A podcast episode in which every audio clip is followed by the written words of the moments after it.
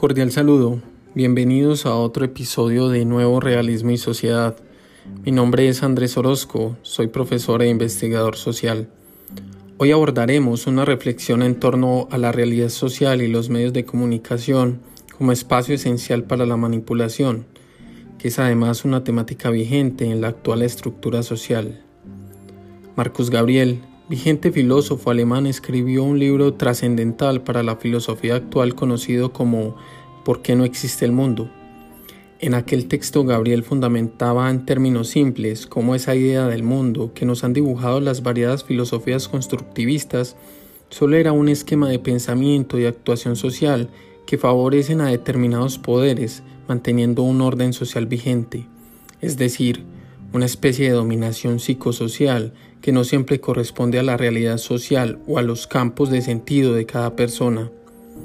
Es importante aclarar que Gabriel reconoce los campos de sentido como aquel espacio de significancia que cada individuo o grupo social en particular le da a su ámbito. Pero esta dominación psicosocial en el siglo XXI ha cambiado de dueño. Sostiene David Leon que después de lo acontecido el 11 de septiembre del 2001, los dispositivos de comunicación se convirtieron en elementos de vigilancia y de monitoreo de la actuación de los individuos y las sociedades, como si se tratara de 1984 de Orwell. Pero este acontecimiento también ha cambiado en sí mismo los modelos de monopolio y guiones mediáticos. Después del 11S, el expresidente Bush pronunció el 29 de enero del 2002 un discurso en el que usó el concepto de eje del mal, para referirse a aquellos países que apoyaban a las organizaciones insurgentes islámicas y que resaltó como terroristas. El concepto de terrorismo trascendió los guiones mediáticos y se encargó de una nueva forma de estigmatización contra personas, organizaciones insurgentes de todo el mundo o simplemente contra cualquiera que estuviera en contra de los regímenes.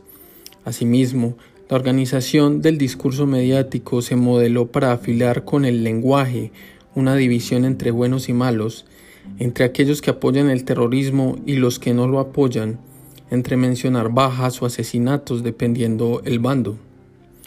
Con este antecedente se quiere resaltar cómo la organización discursiva de los medios nos da una imagen del mundo a partir de determinados intereses políticos, desconociendo las estructuras históricas y sociales de aquello que el medio televisivo etiqueta o determina de cierta manera.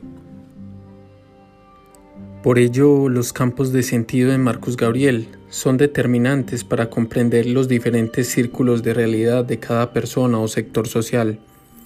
La realidad está ahí ella misma corrige si se trata de prejuicios personales o coincidencias lingüísticas de cómo abordamos esa realidad puntual.